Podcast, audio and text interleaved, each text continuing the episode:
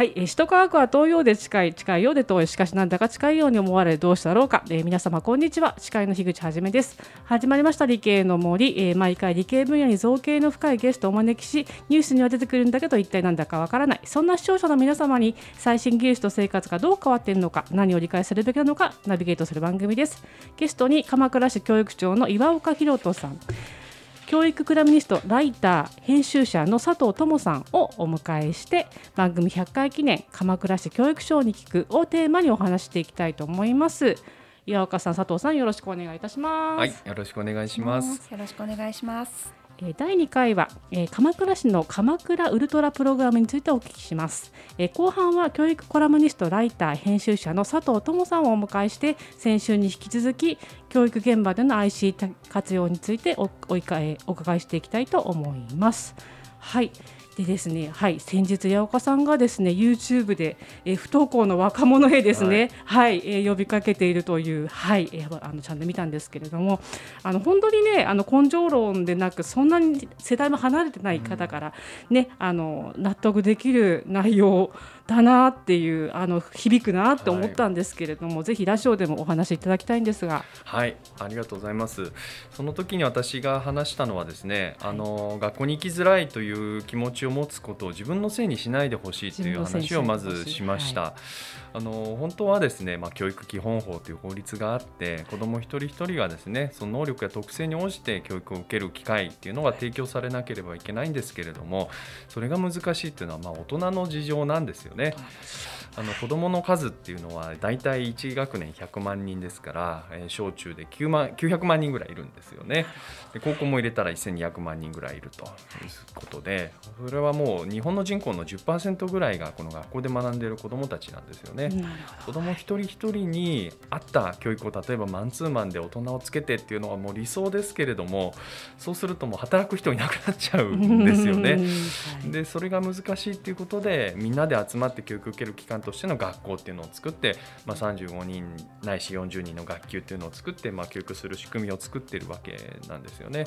ですのでそこがなかなか難しいってなった時にあ合わせられてない自分がダメなんだダメなんだとか思う必要は全くなくてですねあのそこは大丈夫という思いを持ってほしいんですね。私自身もあの文部科学省のあの採用やってたんですけれどもね、ねはい、あのその時にまあいろんな大学生も数百人の大学生と面談をしましたけれども、まあ、自分が何者かっていうことが分かってないというか、まあ、迷子になってる人ってたくさんいますよ。大人になってからキャリア迷子になる人もたくさんいますよね。どっかで必ず、まあ、迷うわけですよね。自分が何が得意なのかどういう特性があるのかっていうのは分からなくなるタイミングがありますけど支援を受けられる、まあ、学校っていう学校に通うというタイミングで自分の特徴に気づけたっていうのはむしろラッキーだとも思えるわけですよね。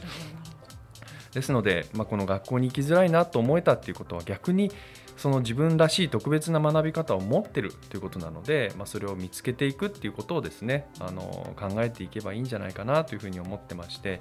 あの自信持ってほしいというようなメッセージをお送りしたと思います。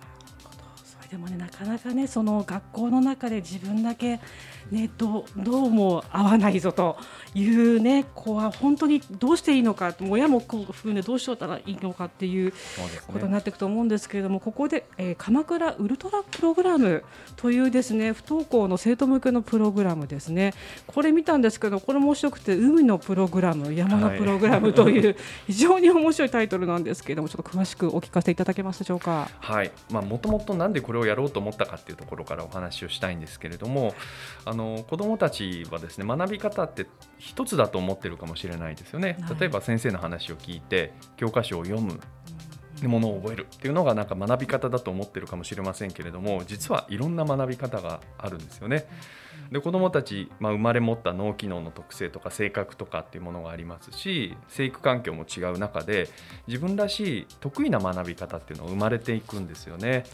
例えばその、まあ、入力特性と言いますけれどもどういうその入力の仕方をしたら得意なのか耳で聞くのが得意か、まあ、字を読むのが得意なのかそれとも触らないとわからないとかですね、まあ、いろんなその入力の個性がありますしあとは出力の特性と言いますけれども例えばそのアウトプットをする時に口で喋るのは得意だけれども字は書けないとかですね。あと長い文章は難しいけれども絵なら書けるとかですね。あのいろんな出力の特性があってその多様な学び方っていうのがあるわけなんですよね。でこうした時に子どもたちにこういう自分たちの特性学び方の個性っていうものを築くチャンスっていうものを与えられてただろうかっていうのが一つ目の問題意識ですよね。でそれができないとずっと苦労するのにそれをこう伝える術がなかったというのが一つ。でもう一つは、まあ、不登校という課題ですけれども、まあ、不登校という課題に対して、まあ、これまでどういうアプローチをしているかというと、まあ、学業不振なんじゃないかとかですね、うん、その友人関係に課題があるのかとか、うん、まあ、無気力なんじゃないかとかっていうその問題行動と調査という調査がありますけれどもあのそんな原因なんかを分析しながら例えばあの別室登校で、まあ、友人関係課題があるんだったら別室登校でとかですねあの学校来れないけど学業にその不信があるんだったらなんとかプリントとかいろんな手段で勉強とかってやってますけれどもそれって実は学校が提供しているこの固有の価値の一部を分け与えてるに過ぎなくて、はい、その子自身が持ってる特性なぜそういう状況に陥ったのかという特性にアプローチができてない。そこでウルトラプログラムをちょっと開発しようと思ったんですね。でウルトラプログラムではその子の学びの特性をまずアセスメントをします。科学的にアセスメントをしそのアセスメントのフィードバックをするわけなんですけれどもで自分はどういう学び方が得意っていうのがまあ紙で出てくると。ただその動物占いの結果で人生変わるわけじゃありませんから あの自分の学び方を試す場所っていうのは必ず必要なんですね。なのでその探究プログラムをセットにしましたで探究プログラムをセットにして、まあ、そこで自分らしい学び方をいろいろ試してでその結果を、まあ、いろんな大人に見てもらう成果を発表する機会っていうのも、まあ、与えていく、まあ、そのことによって子ども自身があこういう学び方が快適だな。こういう学び方をしたら自分は学びやすいなっていうことを気づいてもらってあのその後の普段の居場所でもですね自分の力を発揮できる、まあ、将来にわたって自立の種をまいていくというようなことをやりたいというのがウルトラプログラムですね。すみません長くなってすみません。いえいえこれ一つあのこれ気づいたとしてその後学校で続けていくの大変ですよね。そうですね。あのただやっぱりこう気づくのは本人ですから、自分自身は、まあ、確かにじっと聞いてるのは下手だから、うん、例えば自分で iPad でその学校の授業の中のトピックを自分で調べていこうとかですね。はい、あとはあの逆になんと字を読むのが苦手なんだったら、あの例えば自分はその先生の話だけ聞いてよと、で教科書はなるべく音声で読むようにしようとかですね、こう自分で学習攻略を選べるようになっていくのかなというふうに思ってます。それの他にですね、まあ、本当に機会が与えられなかった方ということでご質問ねあの富山さんの方から。はい、えっと私は多分あのグラフに書いた時にその他で分類されるような方に向けてのサポートとかアプローチが気になっていまして、例えばえー、と少し前だと夜間中学とかが全国にあったと思うんですけど、はい、そういうところを使われたい方であったり、まあ、何らかのさまざまな事情でこう就学機会を得られなかった人への後からのサポートというのは何か特筆するものはありますか？実は私文部科学省にいた時に夜間中学校の担当してたんですけれども、はい、で各都道府県に1個夜間中学校を作ろうということで、まあ、調査をしたり、はい、あの調査研究事業を立てたりあの通知を流したり、まあ、いろんな取り組みをしていたんですけれどもやっぱりその学校に行けなかった方っていうのはやっぱり一定数いらしてその方々何が大変だっていうとこう日本社会に包摂されるのが難しいっていうことなんですよね。働く時にその固有のコンテクストが分からないとか読み書きが難しいとか、ちょっとした計算が難しいとかっていうことだとこの日本社会に包摂されないっていうところがすごく難しいところだというふうに思ってまして、まあ、そういった機会を提供していくっていうのはすごく重要だと思っています。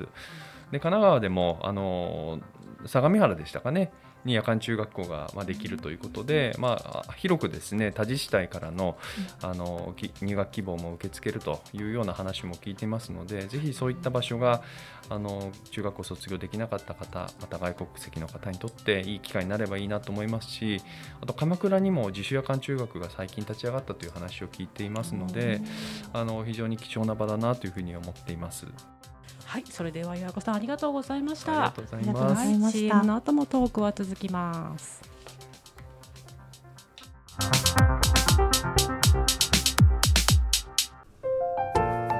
あなたの動画をアップすると企業からあなたに面接依頼が届きます逆指名型就活サイトスタートライン TSE は鎌倉 FM を応援します自治体公的機関様のデジタルトランスフォーメーション小中学校のギガスクール構想の STEAM 教育導入をお手伝いいたします。新クライアント総合研究所は鎌倉 FM を応援しております。それでは後半は先週に引き続き教育コラムニストライター編集者の佐藤智さんをお迎えして教育現場での ICT 活用についてお聞きしたいと思います。佐藤さんお願いいたします。はいよろしくお願いします。お願いいたしますえっとその前回はですね子どもの教育の充実という文脈で ICT の活用をお伺いしてきましたけれども、はい、先生方の例えば業務の効率化であったりとか、はい、授業を変えていく改善していくという意味でどのようなメリットがあるか教えていただいてもよろしいでしょうか？これは非常に大きなメリットがあると思ってまして、まあ、先生方新しいことをチャレンジしていこうにも今非常に忙しいという状況がありまして、ね、あの業務改善とセットでないとなかなか新しいことは難しいということもございます。あの教職員の勤務実態調査という調査がありますけれどもそれを見るとですね、まあ、授業と授業準備に一番時間かけてるんですけれどもその次成績処理なんですよね。で例えばこう小テストの丸付けとか今一生懸命手でやってるわけですけれどもこういったものも例えば AI ドリルやあの Google フォームでのあの小テストなんかを使うことで、まあ、大幅に削減ができますし Google フォームとか。Google フォームですね。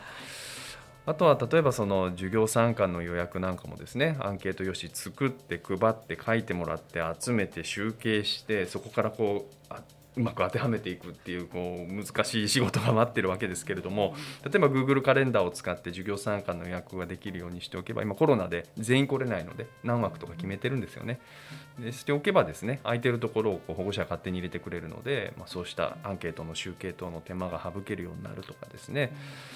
あの非常にこの授業改善ももちろん重要なんですけれどもまずはこういう業務の DX っていうのを進めることは非常に大事だというふうに思ってまして、まあ、それによって、まあ、ICT っていうものがどういう力を持ってるのかっていうのを教職員自身も把握をしますしあの実際に授業で使っていくためのですね基礎的な力にもなっていくのかなというふうに思ってましてあの推進校3校ありますけれどもあのどこもですねあのまず公務でしっかり使うというようなことをあの一生懸命やってくださいというお願いをしてます。ありがとうございます。それはやっぱりその学校の中でハブになる先生がいらっしゃってそこからこう先生方がいろいろ伺ったりとかこう研修の場が設けられたりとかしながら広がっていってるっていう感じなんでしょうか？そうですね。やっぱりあの中核となる先生がいて、まあ、できれば複数いた方がいいですよね。1人だとその人に全て仕事が集まってしまってその人自身も担任を持ってたりしますのでなかなかうまくこう広がっていかないのでこういうことやりたいんだけどどう思う？ってこう相談できるあの若くて ICT 得意な先生、まあ、ちゃんと役割を与えられた人が、まあ、複数人いるとあのすごくよく進むなというふうに見てます。ありがとうございます。学校業務の DX 化でよく言われるのがこう何が何を残して何をアナログで残して何をこの業務効率化の対象にするかみたいなところの線引きが結構難しいみたいなお話を伺うんですけれども、そのあたりはこう学校の先生にヒアリングしながら進めていってるのでしょうか？そうですね。あの学校の業務の進め方まで教育委員会がすべて指示はしませんのであの各学校の中でこれについては1回オンラインでやってみようとかこれについては ICT でやってみようということをあの試しでやってみている状況だというふうに思っています。でそれでできたものが先ほど言った ICT 推進担当者間での Slack とかですね。あとはこの校長同士が校長会の中でこんなことやってるよっていうのを共有したりしながらあのじわじわと広がっていっている状況だというふうに思います。りがとうございます。あとですね今業務の効率化というところで、まあ、職員室内っていうイメージだと思うんですけれども、はいうん、教室内でどういうふうに先生方が ICT を持つこ持つことによって変わっていったかっていうところも教えていただいてもよろしいでしょうか？はいそうですね。あの例えばあの電子黒板ですけれども電子黒板自体がですねその、まあ、OS が入っていますので、うん、あのそれこそ Google ドライブが見れたり Zoom を使えたりとかあの電子黒板自体が大きな iPad として一応使える状況になっているんですよね。ですので例えば先生が授業で使うスライドとかですね教材をあらかじめ Google ドライブに放り込んでおけばあの印刷しなくてもその場でパッと行ってあの電子黒板で写すことができたりとかあとはその教室の枠を飛び越えて例えばその鎌倉巡りっていう特徴的な取り組みは小学校6年生であるんですけれども鎌倉巡りの結果をですねこうまとめるっていうことをやっても子どもたちにはまとめる必然性がないんですよね、だからこうまとめること自体が目的になっちゃうんですよね、でそこに問題意識を持った先生が、うん、せっかく姉妹都市に足利市ってところがあって鎌倉に修学旅行に来るって言ってるから、足利市の学校の子どもたちに鎌倉こういうとこ巡ったらいいよっていうプレゼンをしようと、そうすればあの学びに必然性が生まれててなぜまとめるのかっていうことを明確化するでしょうということであのオンラインでですね電子黒板でこう先方とつないであのプレゼン大会をするというようなことをやったりしてましてまさにこう学びが時間的にも空間的にも拡張されていくし、まあ、先生方も非常にこう授業がしやすい環境が作れてきているなというふうに思います。ありがとうございます。その探求という意味では鎌倉はとても探求しがいがあるエリアですよね。本当にあの本当に自然も文化も豊かですから、あのいくらでも題材がありますね。本当にそうですね。ありがとうございます。あとですね、あのちょっとお話が変わるんですけれども、あの町田市でデジタルツールをつく、はい、使ったいじめと言われているんですけれども、はい、そのあたりがこう痛ましい事件が起きてしまったんですが、うん、そういったところも踏まえてこの ICT を使うリスクっていうところも考えていかなければいけないかなというふうに思っています。で子どもたちにはそのあたりのリテラシーをどういうふうにつけていってらっしゃるかっていうところをお伺いしてもよろしいでしょうか？もちろんです町田のパイロット校で起きた事件はあのパスワードを共通化していたっていうのがすごく大きな課題だったというふうに思ってましてなりすましを防げなかったので結局誰にアプローチしたらこれが止められるのかっていうのは分からずに後手後手に回ってしまったことがありましてあの本社パスワード個人ごとの管理ですので、あの対応が困難になるということはないんだろうなとは思っているもののですねあのやっぱり重要な問題だというふうに思っていまして本市はこれまではやっぱり中学校を中心にあのスマホとか携帯を持つの中学校からが多かったのであの例えば LINE さんと連携した情報モラルの授業であるとかあとは市の PTA がですねあの鎌倉でのスマホ利用のルールブックを作ってくれていまして、はい、まあ、そこに、まあ温かい言葉をかけるとかそういったあのことも書いてあるんですけれども、まあ、それを周知したりといった取り組みを行ってきてますけれども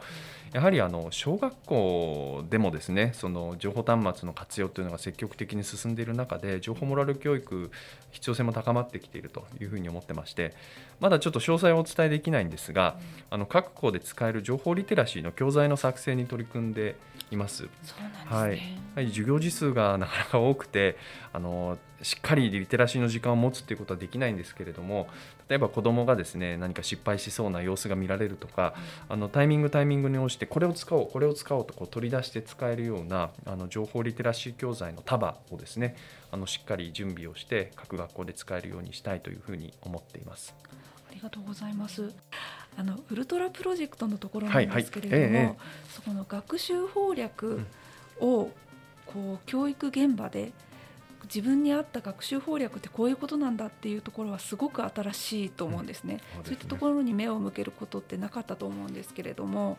例えばそれを小学校段階で気づいたとして中学校に行く段階でこう先生方がそれを踏まえることができるとか、高校段階でもそれが分かった状態でその子を受け入れられるみたいな仕組み化っていうのはご検討なさってたりしますすごく大事ですよね。やっぱりその例えば先生がですねこれから俺が判読をするからそれをよく聞いとけよって言ってる時に子供が下目を落として教科書を読んでたら何やってるんだって普通はなるんですよね、はい、でも子ども自身がそれは学習攻略を選んでるのだっていう認識を持てば怒るということではなくて支えるっていう支援方策に変えていけるんですよね、はい、ですのでこのウルトラプログラムであの見られた子どもの姿やアセスメントの状況とかどういうところ得意っていうのは学校に丁寧にフィードバックをする仕組みをもうすでに作っていますのでここの子どもたちの状況っていうのを学校にしっかりフィードバックをして、まあ、学校に来てくれた子に関してはあのそうしたところでま支援ができるような形っていうのを取っていきたいと思いますしあとはやはり将来的には学校っていう中でその自分自身の学習攻略を見つける時間っていうのがあってもいいのかなというふうに思っていましてどうしても学校の授業デザインっていうのは教育の単元があってその単元の狙いっていうのをしっかり定めてそれを目標に授業を組み立てていくわけですよね。そうしないとわからない授業になってしまってつまらないので、でも狙いを一つに定めてしまうとその狙いから逸脱した子どもっていうのがどうしてもできてない子っていう認識になってしまうのでそこは子どもたち自身が学習攻略を選んでうま間を埋めていかないといけないんですけれども、でも子どもの学習攻略自体をですねもう多様化することを目的にした時間って今ないんですよね。はいうん、ですので、まあ、子どもたち自身が自分の学び方ってこういうのが得意だなっていうのを理解するような時間、まあ、総合的学習の時間が一番親和性が高いと思うんですけれども、まあ、そうした中でそういう見つめる時間っていうのが、まあ、できてくるようになればいいなと思っていましてこのウルトラの今後のまあ進化の方向っていうのはそういったところにもあるかなと思ってます。ありがとうございます。あの最初から学生の時代から、その文科省に入ってで教育をやってみたいって思われてたんですか？そうです。あそうだったんですね。中学校三年生からです、うわすごいですね。な何か理由があったんですか？そうですね。まあ私は役に立つ仕事をしたいっていうのはまずあったんですよね、はい、昔からあって、役に立つ仕事って何だろうと思った時に最初に思いついたのはですね地球温暖化を解決する装置を作るぞみたいなことを思ったんですよね、多分若気の至りだと思うんですけれども。ただそこから少しずつま成長していくにつれてもっと社会問題っていろいろあるってことに気づいていくんですよね。ゴミ問題もあるしエネルギー問題もあるし地球温暖化が解決しただけでは人類は救われないんだとすればもっと役に立つ仕事って何かと思った時にそうしたいろんな社会に価値を提供できる人を育てるっていうことなんじゃないのかって思いましてそれは教育っていう作用だよなというふうに考えました。ただまあ学校の先生になるかっていうと、まあ、この先生先生も大事だけれども、まあ、1000人か2000人ぐらい人生で面倒を見たとして人口1億2000万人いるらしいのと、だもっと役に立つ仕事は何かって思った時にあのたくさんの素敵な先生をまあ育成する育てる仕事ってどこがやってるんだと思った時にですねそれ教育行政っていう作用ではないかと思ったんですよね。で中学校3年生の卒業文集で文部官僚に俺はなるじゃないですけれどもで書いて、まあ、その後まあいろんな面白いことありましたけれどもあの教育行政を超える役に立つ仕事っていうものに出会わなかったので、あのそのまま文部官僚になったっていう経緯ですね。なるほど意外に本当にスケールがでかくてかつですね 合理的な社会の役に立ち方っていうのは素晴らしいですね。い変な人ですよね。ねこんなこと昭和の学学生みたいなあの感性だと思います。はい、それでは陽子さん本当にありがとうございました。ありがとうございます。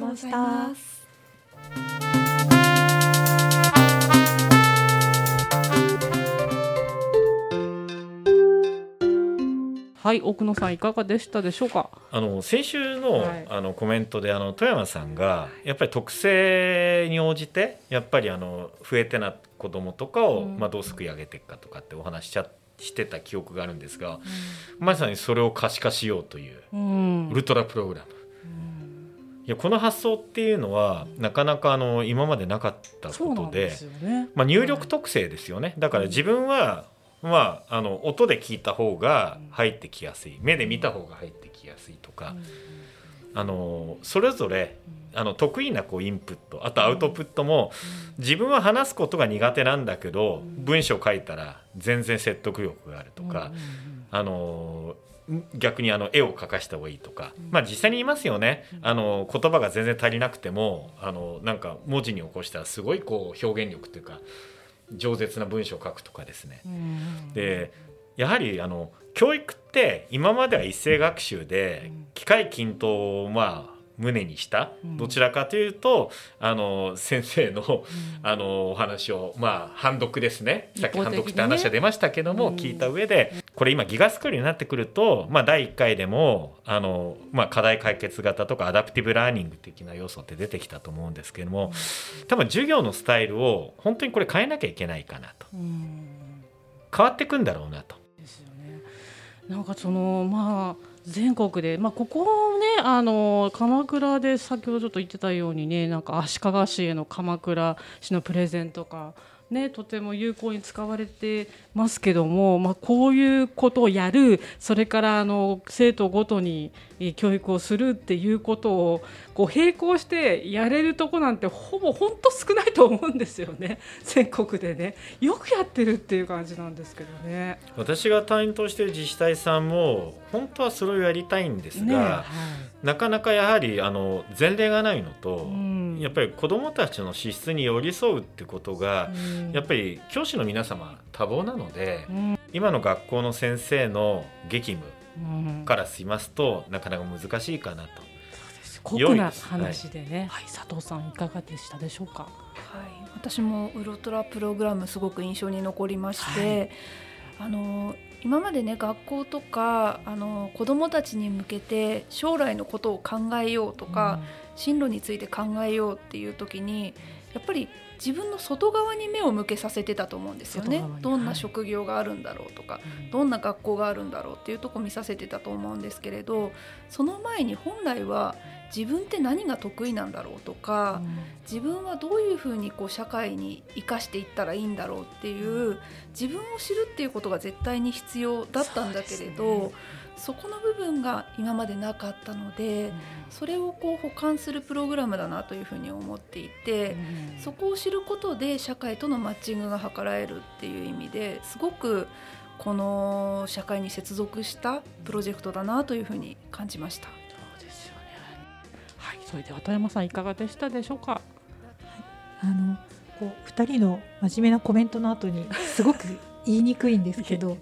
あのちょうど収録の時にね私の向かいのマイクに教育長がお座りになって、はい、こう熱い語らいをされてたわけなんですが。ねはいこうバシッとビシッとスーツを着てシュッとしたキレッキレの人がですねこうウルトラウルトラって連呼するわけなんですよ。もうどうしてもウルトラマンがちらついてしまって仕方がない人だったんですよ私。で何が言いたいかっていうとですねあのヒーローもの日曜の朝やってるヒーローもののえっと、あのヒーローの格好して戦ってる人たちってスーツアクターってスーツを着た俳優さんっていうジャンルの仕事がありまして、もうそれってやっぱり特別で憧れるお仕事の一つなんだけれどもよくよく考えたらバシッとスーツ着てで私はこういう立ち位置だから世界をこうするんだって言って世界を良くするためにスーツで戦ってる人ってもう5万といるっていうか5万どころじゃないですよね。1億2,000万といるみたいな感じで。